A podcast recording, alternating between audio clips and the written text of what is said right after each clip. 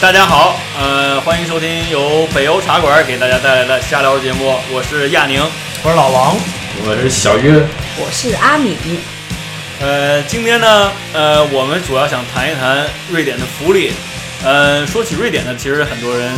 呃未必都知道瑞典在哪儿，就瑞典呢就在北极圈附近，呃，很多人都分不清楚瑞士和瑞典的区别。但是说起从摇篮到坟墓，我想大家都特别的熟悉。呃，其实摇篮到坟墓指的就是瑞典的高福利，呃，高税收。那福利涉及了哪些方面儿？然后呢，咱们都经历过哪些的福利？国内到瑞典来呃定居的人，呃究竟哪些福利对你们有用？呃主要就是想聊聊这个。那我们今儿就先从小约开始，因为小约呢，他就不能从算是从摇篮到坟墓，因为从小学到坟墓， 他八岁就到瑞典来了，对不对？那么，呃，小约，您觉得在瑞典生活了这么长时间以来，哪项福利是对你来说诱惑最大的？好像那个教育是免费的，还是一路上好像还是占了很多优势。 也就是说，基本上你爸你妈把省下的钱都不知道干啥去了。嗯，对，都不知道干啥去了，然后就是不用花钱嘛，不用花任何钱，一分没有没花，然后你还一路上能拿一点那国家的给学生的补助啊什么的，你觉得够花吗？一个月到底给多少钱？要看你干嘛了。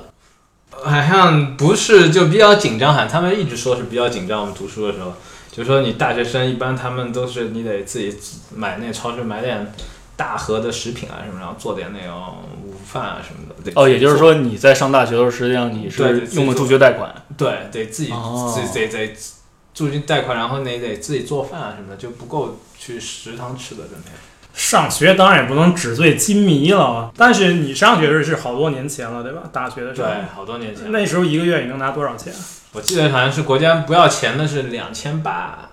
呃是不要就是给你的两千八，嗯然后再贷款可能可以贷到四千，啊、也就是一个月下来就七千块对，钱左七右。千块钱左右。现在好像我听我那学生说是八千多，也就没涨多少，十十年以后也就八千多一点点，八九千。我觉得咱们得插一句，当年瑞典克朗跟人民币的比例差不多啊， 现在人民币可贵多了。对，现在可以啊，不过这有道没理。错我是刚才我现在对刚才说的都是克朗嘛，克朗，其对实这人民币对现在呢就没有那么多，就六七千差不多。非常多当年是一比一，当然一比一，那当你然那时候就不一定是一比一了吧？我那时候那是时一候比一，是还有克可朗还能值高还有可钱一能点克朗儿，之前前高百分之十有可能，当时嗯现在是不一样的。但是七千块钱也不多，你去十次酒局说不定就花完了。肯定不能去酒局的啊学生，学生所以学学校的活动买酒的时候都很便宜嘛，就那种搞活动什么二十块钱一杯酒啊什么的，像我们那个时候读书的时候，就酒吧，对，就学校酒吧很便宜的，就不那打工的人多吗？蛮多的。夏天瑞典学生都是打工，然后瑞典不是有一个规定，就是学生宿舍夏天是不付房租的嘛，就两个月好多地方是免的，嗯，所以就是让你那个学生那个可以回老家或者去打工，然后你那个房子可以空着或者出租出去。啊，你好经周到啊！对经济方面，我听起来我觉得在瑞典读书是一，尤其是读大学是一件特别诱人的事情。但除了经济以外呢，比如说你在上学期间，比如说你读一个专业，你突然不喜欢了，在这种情况下，在瑞典换专业，这也算是一项福利吧。至少我知道，我了解，在国内你换专业不是一件很容易的事情，是吧？对，要和系主任潜规则一下，有根据经 我的经验。那这边儿也需要潜潜规则吗？呃，根据我的经验，也有 可能，不知道这里好像天下乌鸦一般黑啊呀。还是蛮那个蛮自由的。好多学生，像我们进电子系的时候，进进大学的时候是两百个人，然后第一年就走掉一半，有可能换专业，有可能换文科，有可能换别的专业，那一百个人，剩下的一百人里面到底有多少人潜规则啊呢？很惨啊！要看跟谁了。我我我还有一个问题，那那一般来说还会从父母那儿拿钱吗？到大学以后好像他们不拿完全了，会嗯他们那时候就不一般。我认识几个，我一般跟我玩的比较好的一帮哥们儿，好像从来不拿父母拿钱。嗯然后说开玩笑，就家里有个罐子，那罐子下面放张爸妈电话号码，就吃到那个罐子了，拿给人打电话找爸妈。 那罐子最便宜的那意大利面，那种五块 钱哦罐子下面还有个号码，所以基本上他们不拿钱了。然后他们住家里，如果住家里，他们付房租的，他付给爸妈房租的，啊我知道好多这些人。哇嗯，但是所有人都这样做，还是说基本上我知道这行就是蛮蛮普遍的，是吧？在蛮普遍的，他们爸妈好像就觉得这是一种小孩儿让你学习成长的一种过程，对，对，所以跟那个父母经济条件还没什么太大关系，嗯除非是那种。现在好像这种比较越来越少，现在好像爸妈管的越来越多。我看新闻里面说，这跟中国的差距很大啊！像中国的都是对这个嗯，对，对孩子关爱有加，也一学期就是打电话，过一会儿打电话问你，哎呀，钱够不够啊？那怎么样个的，嗯，所以嗯是读书方面，我是呃那个是享受了一点福利， 我们都享受啊，我们都在这儿上学，嗯都是没交学费的。你是在意大利上，对我，之前都没有介绍过。所以当你说到这儿，我比较恐慌。 嗯，其实我们基本像作为学生过来享受的第一次第一道福利都是免费免学费的教育。嗯，嗯，一我记得我上学的时候，他还会随机发一些奖学金，相对比较少随。机我还是说要理潜解规则之我后理才解能发奖学金？我理解就是随机的，它看上取去它随机，实际上取决于你的，一般你可能会写一些那个呃一封信给这个招生办，说我生活很惨啊，然后或者我为什么值得这个奖学金啊，然后比如你有一些什么特长因，为我生活很惨，或特者长对，或者你附 一些附一些裸照， 都会有用。嗯，但其实这笔钱是蛮不少的，几万块钱。不过对不得不说，北欧现在已经停止向非欧盟的学生提供免费的对我听教育我听说了，嗯差不多好像现在学费一年二十万左右，对有很多学生都在权衡是否来北欧，还是去美国呀、加拿大之类的。嗯这个非常明显，因为他一旦就收学费，学生数量直线下降，就突然就没学生了。嗯，这边就没有优势了，啊这边又不可以打工，就对也比较难打，也还因为有可以语言的障碍。然后语言障碍有障碍吗？你觉得？我觉得好像没什么障碍。不是当年打瑞典工的时候还是有要求的，比如说你要去端盘子啊什么的。嗯，在英国、在美国就好一点。嗯跟跟人打交道的地方，还是他们希望你懂当地对语对对言比较多。没错，对没错。嗯对，所以说虽然这个教育的福利很好，但是对于我们 其他新来人享受不到。当你大学毕业以后开始找工作，这方面大家有什么经历过什么样的福利吗？就比如说自己创业呀，或者说对阿米，你是自己创业的，你觉得嗯在这边自己创业享受有有没有相关的福利呢？有点忘了， 我我啊那一定是创业非常成功，已 经忘记那个忘记过去最痛苦的时候了。哦，好像一开始的时候我有做一个自己的公司，嗯，是那种无限公司，嗯，然后最开始的几个月，它有每个月几千块钱的补助，能解释一下无限不工是作？我是是把家里电话那个线全拔了吗？什么叫无限我公司？理解是 unlimited 啊 wireless，哦， 对对，是这个无限公司。无限快。就相当于嗯，就自己就是这个公司的法人，然后如果这个公司欠很多债的话，自己得还，个人不是那负担种对，哦，就无不是限有限责公任司的 无限责无任。限责任公司，嗯，对，无限责任，对，加上责任很重要，无限不是无限资金， 无限责任。还有享受过的福利就是医疗了吧，这个大家都享受过。对，我想没有没怎么去过，但你你们身体好。现在年龄大我啊了，觉得这种福利还还是少享受的好。我曾经回访过，享受三次，你享受过三次， 享受三次。然后就是第一次你要交三百块钱，第二次交三百块钱，第三次呢，然后还交三百块钱，这时候你还享受不了。呃恰恰到最后一次我该享受的时候，这一年过去了，我也享受不了了。啊比如说你一年只允许你，就瑞典要求你交一千块钱以后，剩下的医疗费你就不用再掏了，你就随时最多收了收一最多千收一千块钱，嗯之后你就对去大病小病都嗯对不会要你钱的。但是但是其实不是这样想的，因为因为据说瑞典政府，你每次去看病的时候，他花的钱是两千五以上，他只要你交三百块钱，其实你就哦每次去你都享受了很多福利的。如啊，果比对如说是这个，美国去看病的话就很贵，对对随便三看什么都很贵。三百块钱肯定是打不回来他那个人工的。对对。但我还觉得有瑞各典种政府也医疗蛮蛮设聪明的，就是至少你看牙不是包括在这个福利里面的。如果看牙在福利里面多好啊呀！我听说监狱里面是可以免费看 的，啊，可以试着是怎么进去？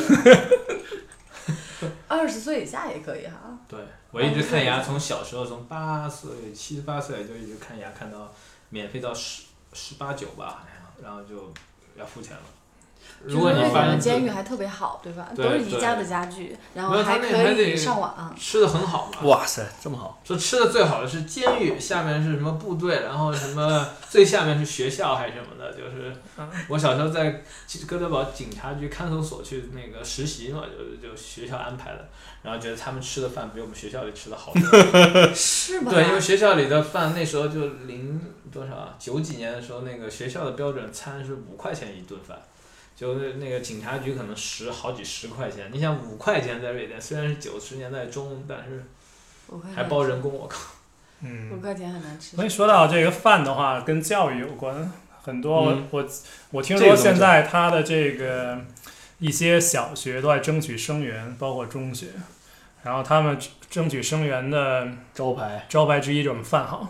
嗯啊，这样还挺重要的。所以说这边上学基本是按片儿上，对吧？对，就虽然是对对免我有费所的，了但是解也不能说随便我爱上哪个所学，它还是跟国内很像，就对近就近入学学，区房这种。但现在现在可对以就选了就哈，是就这两年哈，我听我们同事的小孩说选了，就他发一，你要小孩上高中的时候发一堆广告，然后那个那个我们那个同事说。广告写了一堆东西，没一个关于读书的，都是这对个。对对，玩这个那个，然后发一个 iPad，我发一个电脑，然后嗯什么就没有几乎没有读书的。然后我们好多小说现在小学都没有本儿了，都是一人发个 iPad 回家，啊就下班交给老师，老师充电，第二天再用。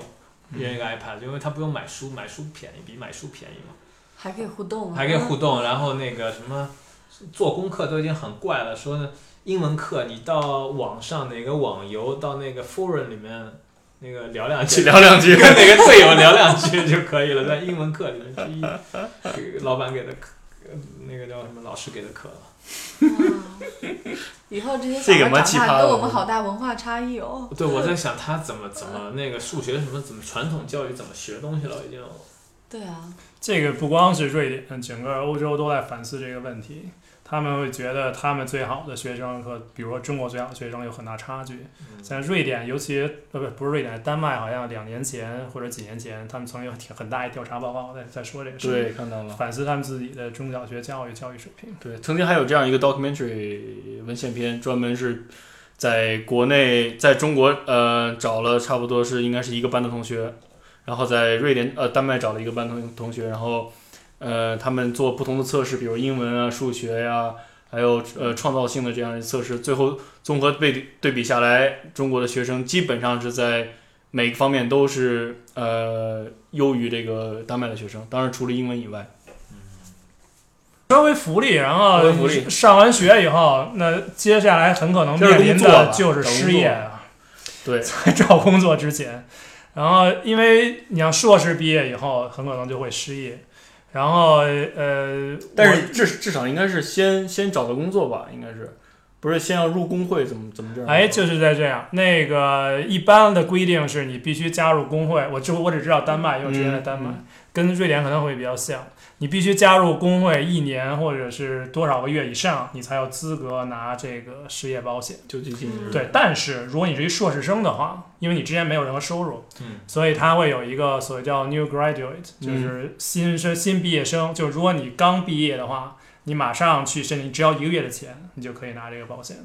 嗯，嗯，对，这跟瑞典一模一样，啊因为因为我们那时候最后一年的时候，我们一帮同学说找还没开始找工作，但是他要求就是你去注册，你失就马上要嗯，失业了，你只要注册了就可以。然后我当时我们还去注册了一个，但没没有利用上，但是就说你失业就可以拿到钱了，直接跟你那说的一模一这样。边会有给多少钱的失业？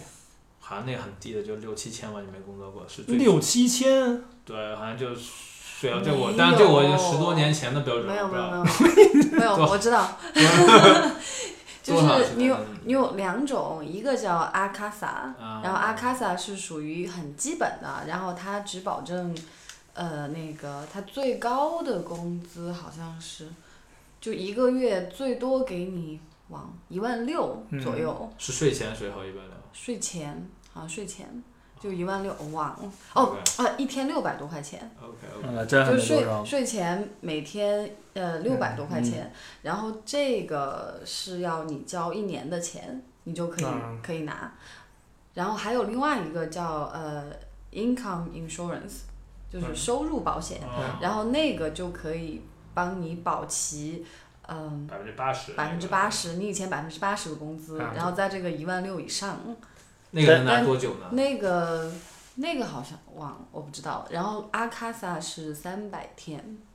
嗯，可以拿一年三百天一年。但是嗯，阿卡萨也就是说，你必须之前你先得每个月付给他们对对对钱，嗯然后付了一定时间以后，你才有资格享用。对对对，而且这你16000必须是被炒，如果你自己离职的话，离职的话不是行不包括的。嗯，离职你好像要自己失，就他不给你三个月，三个月以后你还是可以，就算、哦，对对对，就算你找工作了，等于是你没找到工作，三个月拿不到也就是说，这个钱实际上可以帮会你可以做一的个过渡期之类的。过渡期，不是就头三个月拿不到钱，如果你自己选择辞职的话，啊哈，但之后还是能拿到的，好像。哦，嗯，就他总不会让你饿死。对，就这这个好像用完拿完了以后，还有一道那个就是那个社会补助嘛，社会补助最那种最低低最低保低 保对，那有一个很大的区别，就你那个不能有财产，好像啊，这个是嗯很大区别。也就是说，homeless people 这种无家可归的人，不一定他们应该拿不到能低有保房子，不能有房产。对对，就是不就能是有离无家可归的人是吧？不是不一定无家可归，租房嘛就租房嘛，哦，对对就不对，一定到无家可归，就是说你不会落到无家可归，他会管你的，但是那你就不能有存款，不能有车子，不能有房子，啊，嗯所以我跟嗯奥卡萨有最基本的区别就一点这个东西。嗯。对，反正那个我就拿多少我就不知道了。那如果把房子卖了，然后租房子，可以申请低保吗？你不能有钱，你除非把钱全拿出我来。把钱全转到国内呢？可以，可以，我估计。这也录下来了。我们这个是一件很严肃的谈话节目，所以所里面所有涉及到技巧，大家请大家不要 听差了。这是理论上讨论一下的。但是我们聊了这么多，我们也也跟大家说了不少这福利的负面因素，对吧？对就是说那个我根本的来说，我不想要福利，我干嘛交那么多税？啊嗯然后或者说，即使我交了这么多钱，那我排队还是小病也不给我治，嗯，然后可能我觉得挣拿了钱也不多，也有很多不满意的地方。所以我觉得今后我们还会给大家聊很多瑞典其实它的问题也会有，比如它的移民问题，这都是相关的。嗯而且还有就是一这个这个福利带来的呃这个这个负面东西，我能够感觉得到，或者说这是或许这是一个客观的事实，我不知道大家赞不赞同，就是在一个福利非常发达的国家，它会使人产生惰性。而这种，而尤其呢，一代接一代，大家生活在这样一个非常安宁的国家里面，慢慢它的竞争力会不会变弱，或者说大家会不会变得代谢？我觉得这些问题还是很有意思，以后进一步去去探讨的。嗯，好吧，嗯，呃，非常感谢呃小约还有阿米还有这个老王跟我们一块儿呃坐一块儿探讨这个瑞典的福利，非常开心，也希望大家也过了一个非常愉快的晚上。那我们下次再见，拜拜。